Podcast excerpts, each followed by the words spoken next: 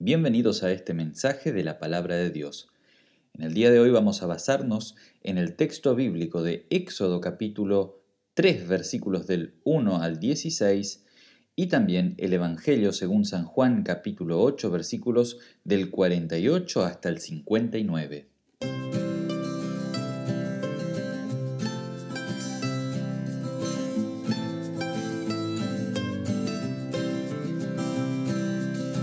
Cuando hablamos a alguien y no hay respuesta de la otra persona, comenzamos a desanimarnos y pensamos que ya no le importamos más.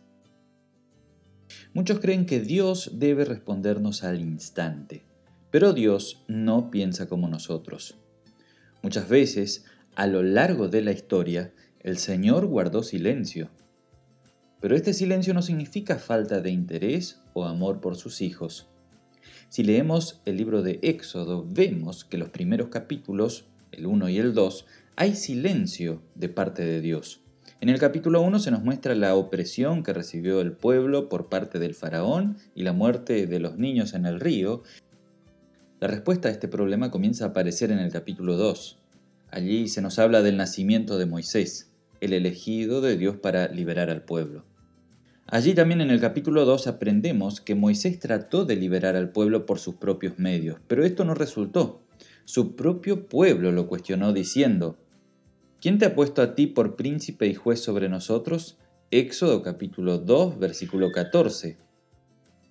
Dios vio aquel sufrimiento y a partir del capítulo 3 del libro de Éxodo Dios comienza a hablar y a actuar. Era el momento, basta de silencio, dijo Dios es tiempo de hacer que las cosas sucedan. El gran momento de la salvación había llegado. Era el momento de cumplir las promesas que él había prometido a Abraham, Isaac y a Jacob. Había llegado el momento de la visitación de Dios a su pueblo. Él visitaría a su pueblo para hacer justicia, con acciones poderosas. Él es el Dios de la acción. Él hace que las cosas sucedan vengará a su pueblo de aquellos que lo han maltratado. Y la primera acción que hace es mostrarse y llamar a su siervo Moisés. Leemos en Éxodo capítulo 3 versículos 7 y 8. He visto muy bien la aflicción de mi pueblo que está en Egipto. He oído su clamor por causa de sus explotadores. He sabido de sus angustias y he descendido para librarlos de manos de los egipcios y sacarlos de la tierra, hacia una tierra buena y amplia, una tierra que fluye leche y miel. Fueron más de cuatrocientos años de silencio, y Dios por fin había comenzado a hablar, y junto con su palabra vino la acción. Dios había prometido esta visitación, y el pueblo de Dios estaba esperando, y por fin el día había llegado. Moisés debía declarar al pueblo que el día de la visitación comenzaba. Cuando Moisés regresó a Egipto, el pueblo lo creyó. Éxodo 4:30 dice que se arrodillaron y adoraron a Dios, porque comenzaría su liberación. Allí, en el capítulo 3 de Éxodo, vemos que Moisés nos coloca en sus sandalias. Él tuvo una gran visión. A través de esa visión Dios habló y estaba viendo la opresión de su pueblo. Tenemos un Dios que todo lo ve. Hay muchos textos en la Biblia que revelan eso. A Dios no se le pasa nada, no se le puede esconder nada. Resulta que muchas veces ante el silencio de Dios y las injusticias del mundo, muchos piensan que Dios ignora el sufrimiento. Pero aquí aprendemos que Dios ve todo y actúa también. Actúa descendiendo primeramente Éxodo 3.8 dice, he descendido para liberarlos y sacarlos hacia una tierra buena. Este descenso de Dios se aprecia absolutamente en el monte Sinaí. A partir del capítulo 18 de Éxodo, allí Dios apareció de una forma única y sorprendente ante los ojos de todo el pueblo, pero permaneció entre su pueblo por medio del tabernáculo. Dios será conocido a partir de ahora. Todo el mundo sabrá quién es el Dios de Abraham. Todas las familias de la tierra sabrán de las grandes obras de Dios. Y aquí estamos nosotros, extranjeros, no judíos, que nos gloriamos en el Dios de Abraham, en el Dios de aquellos que estaban oprimidos en Egipto. Y damos gracias que no nos trató a nosotros como al faraón y a los egipcios, sino que nos trató con misericordia como a su propio pueblo. En el pasaje de Éxodo 3, donde Dios se muestra a Moisés a través de la zarza ardiente, aprendemos algo fundamental respecto a la revelación de Dios y toda la teología del culto del Antiguo Testamento. Básicamente, el concepto es el siguiente, que es complicado para Dios acercarse al pecador, y por otro lado es complicado y hasta peligroso que el pecador se acerque a Dios. Por eso el Señor hace dos cosas. Atrae la atención de Moisés, la zarza que no se consumía, y por otro lado habló, diciendo, No te acerques, quítate el calzado de tus pies, porque el lugar donde ahora estás es tierra santa. Éxodo 3.5. La tierra no era santa por sí misma, sino porque Dios estaba allí. Moisés sacó sus sandalias para reconocer aquella santidad y no quiso mirar a Dios. Dios descendería a partir de allí para estar con su pueblo. Pero eso no era cuestión simple. Y a pesar de las dificultades, Dios desciende para dar a conocer su nombre. Cuando Dios se le apareció a Moisés, éste preguntó, ¿quién es él? ¿Cuál era su nombre? La respuesta de Dios fue, yo soy el que soy. Así lo traduce Reina Valera 60. Lutero, en la traducción de la Biblia al alemán, lo traduce de manera diferente. Yo voy a ser quien seré. Hay toda clase de explicaciones sobre este nombre de Dios.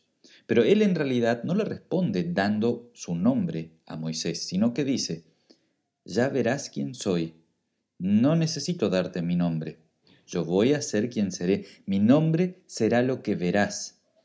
Estoy pronto a revelar en plenitud aquello que soy.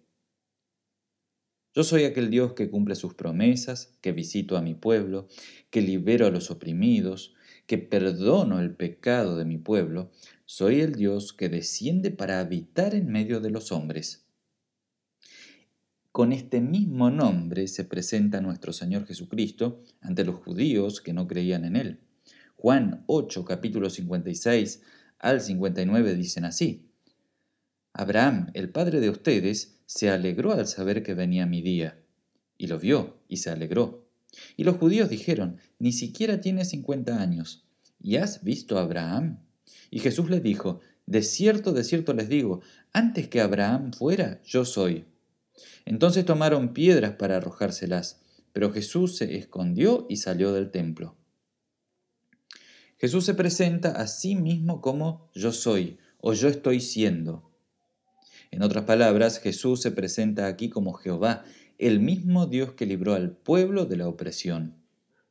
Jesús vino al mundo por causa de la opresión de su pueblo. El pueblo sufría por causa de otro enemigo, que no era el faraón, sino el pecado y el diablo. Los enemigos eran otros, pero la opresión era la misma. Jesús se movía en la esfera de los oprimidos y marginados, pecadores, leprosos, endemoniados, mendigos, samaritanos, enfermos por el pecado que necesitaban de un médico que les devuelva la salud y la vida. Así como Dios habló después de un tiempo de silencio en días de Moisés, también sucedió en días de Jesús. Después de varios años de silencio profético, Dios habló a través de la persona de Cristo. Y sucedió lo mismo que en días del faraón de Egipto. A medida que Dios hablaba, las cosas sucedían. Enfermedades se sanaban, los oprimidos por el pecado y el diablo eran liberados. La obra de liberación en el Éxodo se consumó con el cruce del Mar Rojo, donde los enemigos de Dios fueron vencidos y tragados por las aguas del mar. Así Cristo con su muerte y pasión liberó a su pueblo, ofreciendo su vida para aplacar el castigo de Dios y vencer al pecado, la muerte y al diablo. Así como el pueblo pasó caminando por medio del mar, así Cristo atravesó a la muerte y salió del sepulcro con vida. Así como Dios descendió entre su pueblo en el monte Sinaí para habitar en medio de ellos por medio del tabernáculo, así Dios descendió en Cristo hasta las profundidades de la muerte para rescatar a los perdidos. Así estableció un nuevo culto, no basado en los sacrificios, sino en su propio cuerpo y sangre. Cristo vino a simplificar y facilitar la relación entre Dios y los hombres. Por eso es considerado nuestro intermediario. Cristo es el nuevo templo, la nueva tienda de reunión, el lugar de encuentro entre Dios y los hombres, entre Dios y su pueblo. Donde está Cristo, allí Dios desciende para salvar.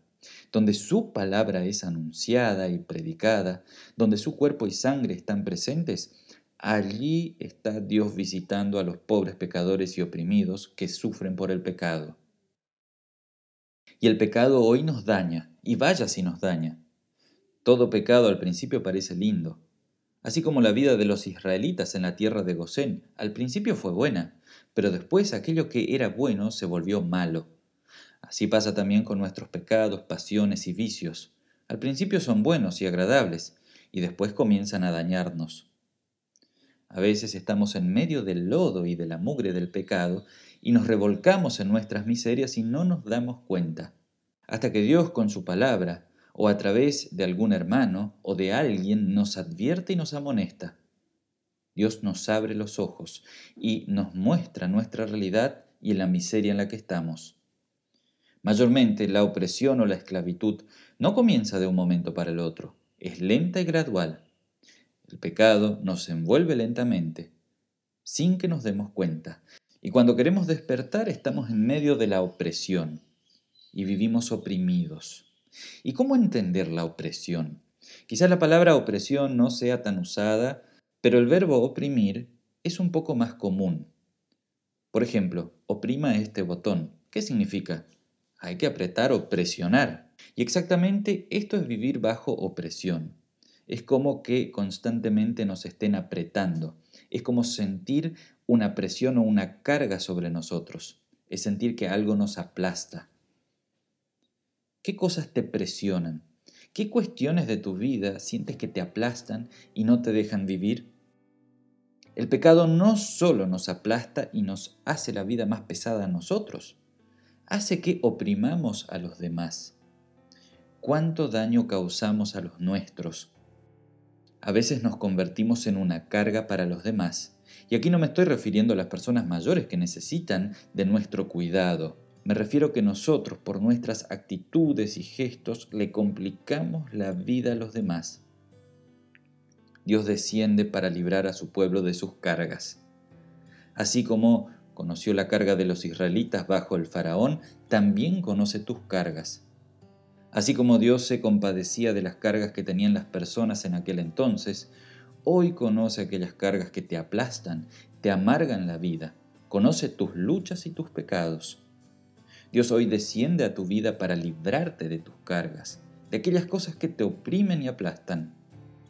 Él no ha cambiado, su poder no ha disminuido aún sigue hablando y sabemos que cuando Dios habla, hace que las cosas sucedan y el pueblo es salvado y liberado. Dios hoy viene con su palabra y te habla diciendo, eres libre. Yo cargué sobre mí tus cargas. Dios me envía a mí a decirte, tus pecados te son perdonados. Basta de opresión.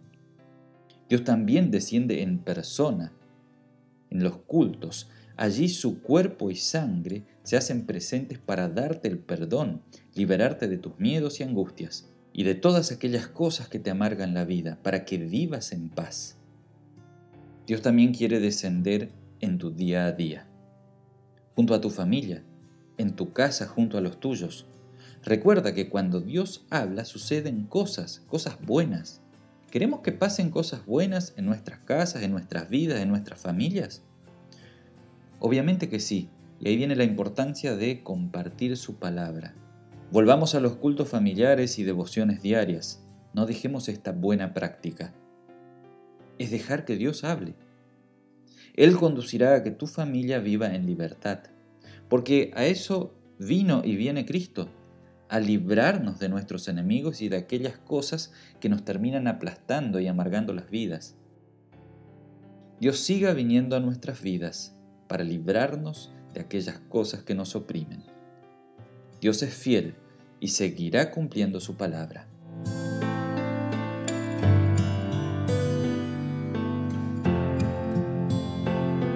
Gracias por tu tiempo y por tu atención. Espero que este mensaje haya sido de bendición para tu vida.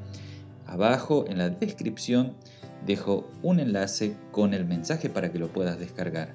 Que Dios te bendiga en tu vida.